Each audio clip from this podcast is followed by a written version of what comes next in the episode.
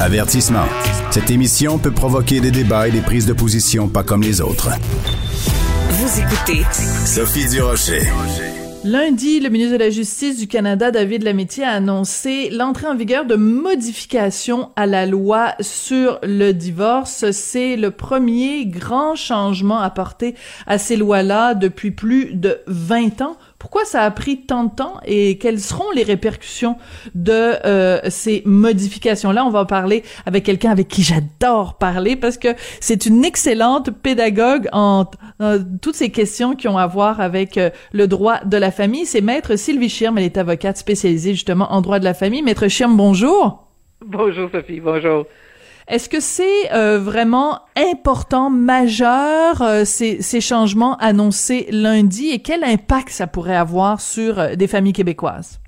Oui, c'est des changements majeurs et cela a un impact sur les gens mariés. Hein? C'est seulement les gens mariés, non pas les conjoints de fait.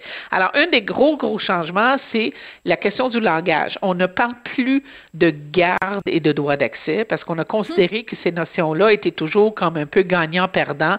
J'ai la garde de mon enfant ou je n'ai pas la, j'ai perdu la garde de mon enfant. Alors, on change ces mots-là par temps parental. Donc, on ne parle plus de partager, pas partager, garde, droit d'accès. On parle vraiment de l'horaire de vie de l'enfant qui hmm. doit être établi selon, oui, qui doit être établi selon un horaire.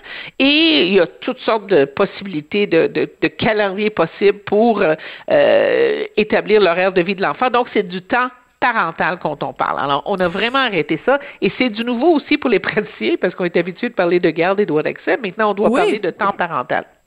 Mais c'est intéressant parce que c'est pas juste une question de vocabulaire, c'est la mentalité qu'il y a derrière. J'ai l'impression, et corrigez-moi si je me trompe, maître Schirm, que c'est aussi une façon de placer encore plus l'enfant au cœur des, des préoccupations. Définitivement, et c'est le but premier de cette loi-là, de cette réforme-là, à plusieurs niveaux. Effectivement, tant mieux. Alors, on arrête de parler de garde et droits d'accès et on va aussi, on a donné une définition extrêmement détaillée de qu'est-ce qui est le meilleur intérêt de l'enfant et qu'est-ce hmm. que les tribunaux doivent considérer. Vous savez, au Québec, on a dans notre Code civil la notion du meilleur intérêt de l'enfant qui doit être appliquée dans les jugements, mais qui est quand même assez large et général comme terme, tandis que maintenant, dans la loi sur le divorce, on donne toute une liste des facteurs qui doivent être considérés, euh, que ce soit le comportement des parents pour permettre à l'autre parent d'avoir accès, la question des soins, la question de la santé, les, les, hmm. les notions culturelles, etc., religieuses, etc. Alors, on a toute une liste détaillée qui va forcer les juges à vraiment analyser chaque élément avant de rendre une décision pour le meilleur intérêt de l'enfant. Et dans cette analyse, de, dans cette liste d'épicerie, si vous voulez, de meilleur intérêt de l'enfant, il y a également la question de la violence familiale. Ce qui est très important dans cette loi-là, c'est qu'on a défini la, la, la, violence familiale, on a donné une définition et on a donné aussi les critères qui doivent être considérés par les tribunaux. Et quand on parle de violence familiale, on ne parle pas seulement des mauvais traitements ou des, des coups là, de l'aspect mhm. physique, mais également les abus sexuels, les menaces de tuer quelqu'un, l'harcèlement, euh, le, le, les mauvais traitements psychologiques, l'exploitation financière, les menaces de tuer ou de blesser, par exemple, un animal domestique, parce que malheureusement, cela arrive également. Alors, tout ça est considéré assez en détail qui fait partie de la notion du meilleur intérêt de l'enfant. Donc, les tribunaux, quand ils sont confrontés à des dossiers avec la violence familiale, ils seront obligés d'analyser ces aspects-là avant de rendre une décision. J'ai envie de dire, euh, de façon un petit peu sarcastique, un petit peu cynique, euh, la loi arrive au 21e siècle. c'est toujours très long. Le système judiciaire, là, les roues tournent très lentement. Et souvent, avant qu'on s'adapte et qu'on se met à jour par rapport à la réalité mhm. sociale, euh, les années euh, passent. Alors ça, c'est certain, c'est une réalité, donc ça a pris beaucoup de mhm. temps. Le problème que nous avons au Québec, c'est que tout ça ne s'applique pas aux, aux, enfants des conjoints de fait parce que notre loi, le Code civil n'a pas été modifié. Donc, mhm. présentement, techniquement, les enfants dont les parents ne sont pas mariés ne puissent, ne puissent pas bénéficier de ces protections-là hmm. qui sont dans la loi sur le divorce. Alors, il va falloir vraiment bouger parce que c'est inconcevable que euh, à cause du fait que les, les, parents sont mariés ou non, les enfants n'ont pas les mêmes protections. C'est un débat qu'on a depuis longtemps au Québec. Là. Ben oui, depuis Eric, euh, depuis Eric et Lola, oui. Euh, oui. Depuis la cause célèbre Eric, Eric et Lola. Mais en même temps, c'est une aberration, maître Schirm, si je peux me, me permettre. C'est-à-dire que normalement, tout enfant qui naît sur le territoire canadien devrait avoir les mêmes droits peu importe une décision que ses parents ont pris ou, euh, que les parents ont prise ou pas. Normalement, un enfant, ses, ses, ses, droits fondamentaux devraient pas être à géométrie variable selon que les parents ont dit oui, je le veux ou pas. C'est quand même une aberration. Donc, concentrons-nous sur ce qui a été décidé, en tout cas lundi. Ça va prendre combien de temps, Maître Schirm, avant que ce qui est décidé, donc, à Ottawa, euh, soit applicable? Est-ce que ça prend effet le jour même où la loi a été dictée il faut attendre C'est déjà en vigueur. C'est déjà en vigueur. Donc aujourd'hui, si je ouvre un dossier de divorce pour quelqu'un, ben je dois hmm. cesser de parler de garde, je dois parler de temps parental, je dois vérifier euh, si quelqu'un vient me dire je suis victime de violence conjugale, ben je dois regarder toutes les, les, les dispositions législatives à cet égard-là. Alors c'est déjà en vigueur. Ça a été reporté, ça devait l'être en juillet, mais à cause de la pandémie, comme bien des choses, ça a été, cela a été reporté.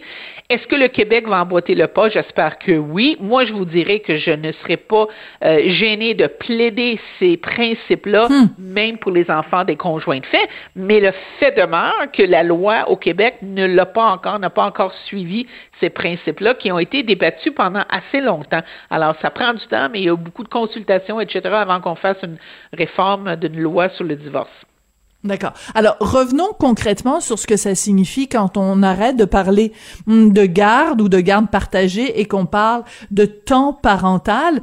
Donc ça change quelque chose, par exemple au point de vue des, des, des calculs, parce que bon, l'importance le, de, de, de, de ce qu'on appelait avant la garde, c'est qu'évidemment ça a des conséquences financières. Si on verse une pension et que l'enfant est 50% avec maman, 50% avec papa, ben là il n'y a pas d'argent qui est versé c'est 70% avec maman, 30% avec papa. Donc ça, ça a des incidences quand même importantes. Est-ce que le changement de vocabulaire a aussi une incidence financière sur les pensions?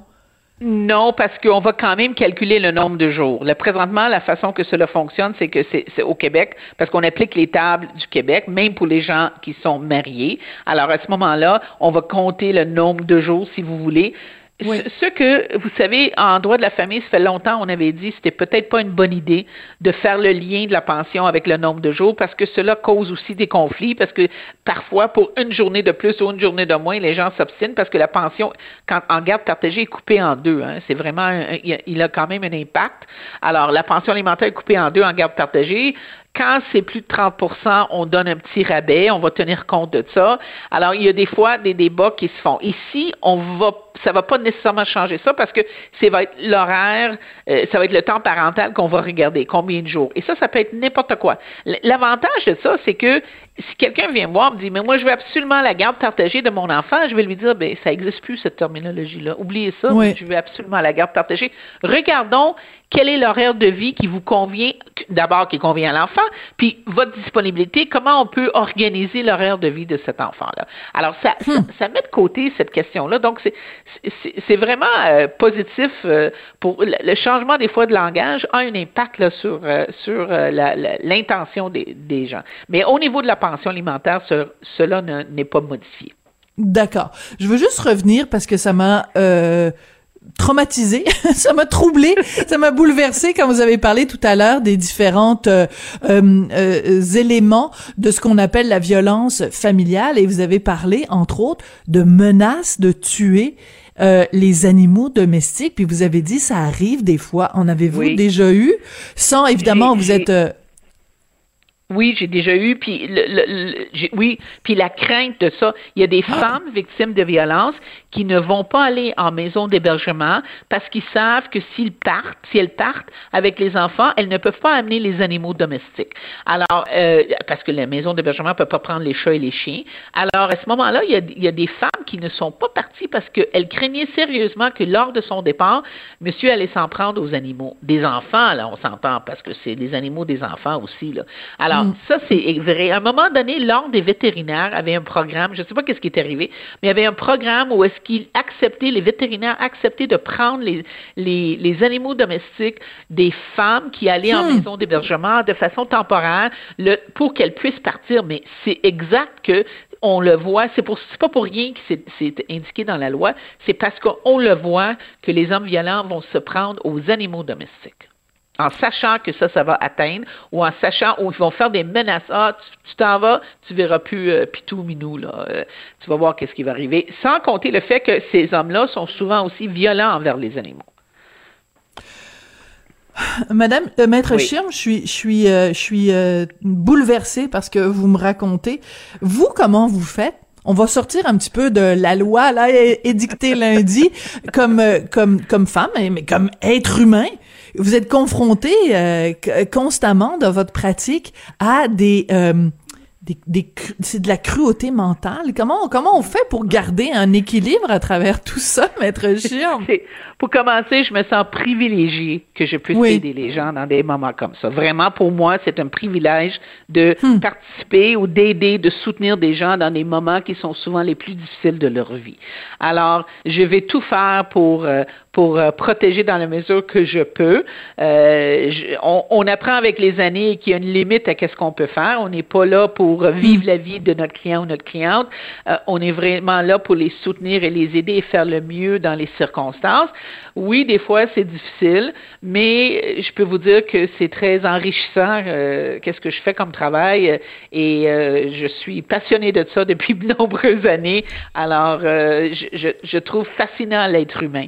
Alors euh, je m'ennuie jamais en faisant du doigt de la famille, puis on s'ennuie pas, un, à cause des gens qu'on rencontre, qui sont souvent extraordinaires, mais deuxièmement aussi à cause des changements dans la loi. Alors, c'est toujours euh, en, mouvement. Euh, donc, je, je, me considère chanceuse, mais aussi, effectivement, j'ai appris avec les années comment, des fois, faire la part des choses, à quel moment il faut fermer la porte, à quel moment il faut hmm. prendre des vacances, des congés, pour justement un peu s'éloigner, puis se refaire des énergies pour continuer. Je dis ça parce que d'un point de vue personnel, c'est juste drôle parce que l'été dernier, qui a été un été tellement difficile, on s'est croisés vous et moi à un moment donné à la terrasse d'un bel hôtel. C'était une belle journée ensoleillée, une belle journée d'été. Puis je me disais ah mon Dieu, elle le mérite tellement, maître Chirme, avoir des horreurs et des, des histoires difficiles tous les jours. Alors on referme la petite parenthèse euh, personnelle. Euh, je veux revenir donc euh, à, à, cette loi. Bon, on l'a mentionné évidemment euh, au, au regard de la loi, il, reste encore une différence énorme entre les couples mariés et les couples qui sont des conjoints de fait. Euh, qu'est-ce que ça va prendre pour que euh, il y ait des modifications euh, aux lois, autant provinciales que fédérales, qui reflètent vraiment et qui empêchent qu'il y ait cette, ce double standard, ce deux poids deux mesures? Ben, écoutez, à ce que je sache, présentement, le, le, le, le, ministre, de la Justice travaille sur le projet de la réforme. Vous savez, on a eu le fameux jugement d'Éric Elola en 2013. En 2015, euh, Dr Alain Roy, avec le comité consultatif, a produit un document qui était un guide incroyable pour la réforme du droit de la famille, qui malheureusement a été totalement tabletté. Lorsque la CAQ est au pouvoir, est arrivée au pouvoir, leur, une de leurs engagements, c'était justement par maître Sonia Lebel de entamer la réforme. Il y a eu des consultations qui ont été faites, mais c'est lent, c'est certain que c'est lent. Et présentement, à ma connaissance, le travail se fait. Semble-t-il que j'ai lu quelque part hier que le ministre de la Justice travaille sur la réforme. Quand est-ce qu'on va aboutir? J'ose croire que ça va être bientôt cette année. Je comprends qu'avec la pandémie, tout, tout, est des fois au ralenti, mais à un moment donné, il faut vraiment avancer parce que ça affecte beaucoup de, de, de couples. Puis on est au, Québec, on est les champions des conjoints de fait. Alors une réforme là à plusieurs niveaux là est vraiment essentielle et j'ose croire qu'on va avoir des nouvelles cette année. C'est mon espoir. C'est ce qu'on souhaite. Alors vous l'avez mentionné, évidemment, on peut pas s'en sortir. On est en pleine euh, pandémie. Euh, juste un mot en terminant. Euh, moi, je sens beaucoup ces jours-ci que tout le monde est à bout. Puis je dis à bout vraiment parce que je mets plusieurs T là-dessus. Là, c'est vraiment tout le monde est. On en a plein le plein notre chapeau. Est-ce que vous la, ressentez aussi chez, chez vos clients des deux bars Oui. On le ressent partout. On le ressent chez nos collègues, on le ressent chez les gens, on le ressent chez les juges. Euh, tout le monde, euh, on, sent un stress additionnel qui s'ajoute dans des dossiers qui sont un peu déjà stressants, mais quand même, euh, on le sent. On le sent que les gens sont trouvent ça difficile et c'est certain que la tension, le stress est à son plus haut niveau présentement. tout le monde dans la dans la pratique là, en droit de la famille, on, s'en parle de ça autant chez nos clients que même chez les avocats et, et, et, évidemment chez les juges. Et énormément de changements pour nous aussi euh, parce que là, on plaide souvent par euh, de façon virtuelle. C'est mm-hmm. pas du tout la même chose que d'être en présence.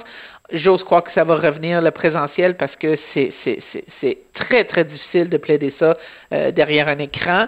Euh, la dynamique est pas du tout la même. Alors euh, c'est énormément de défis qu'on a depuis depuis un an.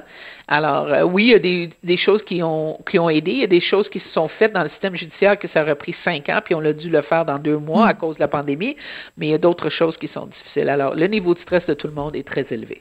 Bon, ben écoutez, merci beaucoup. Puis comme d'habitude, vous avez été une excellente euh, vulgarisatrice, une excellente euh, pédagogue pour nous expliquer tout ça. Mais je vais quand même retenir de notre de notre entretien euh, la cruauté de certains conjoints. Et puis pas juste une cruauté envers leur leur leur ex conjointe là, mais une cruauté aussi envers les enfants là, de menacer de s'en prendre aux enfants, aux, pardon aux, animaux domestiques. C'est vraiment c'est inouï, hein, c'est incroyable jusqu'où l'être humain est capable d'aller. C'est vraiment triste, mais heureusement, des gens ont, ont des maîtres chirmes dans leur vie pour plaider leur cause. Ils sont bien chanceux. Merci, toujours un plaisir de vous parler, Maître Chirme. Carrément, merci. Maître Sylvie Chirme, donc, est avocate spécialisée en droit de la famille. Puis vraiment, à chaque fois, hein, elle nous explique ça, c'est clair, c'est concis, euh, c'est vraiment... Euh, elle est formidable, on l'adore.